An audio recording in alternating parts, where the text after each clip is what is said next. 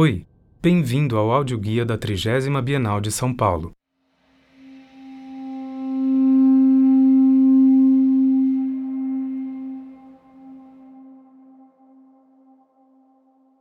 A 30 Bienal de São Paulo, a iminência das poéticas, não Pavilao Sicilo Matarazzo, se conclui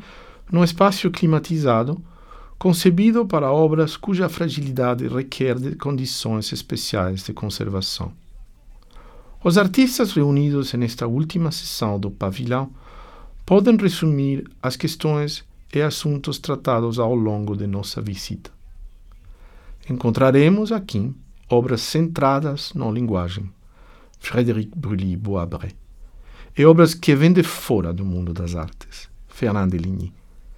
encontraremos obras que abrem novos campos para os linguagens abstratos, Gego, e obras que articulam o ready-made, a escritura, a assemblagem e novos repertórios pós-conceptuais capazes de reintegrar a emoção da existência e a circunstância política em essas linguagens. Robert Filho. Encontraremos registros de ocupação de territórios e acumulações impossíveis e infinitas, em modo de autorretrato, Horst Stademeit e Anna Oppermann. Encontraremos alguns dos conjuntos de fotografia analógica mais significativos do fim do século XX, que oferecem uma visão íntima do espírito do tempo do fim do século e se abrem aos registros das questões de gênero e as manifestações usualmente rejeitadas do erotismo e da sexualidade humana. Mark Morrisrow e Alair Gomes encontraremos finalmente, pela primeira vez na história, reunidos todos os portafólios da monumental série fotográfica do início do século XX, titulada People of the 20th Century, a gente do século XX,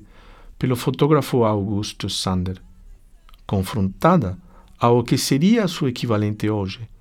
o também monumental registro do cidadão ordinário feito pelo artista conceptual e fotógrafo Hans Heikelboom em suas photonotes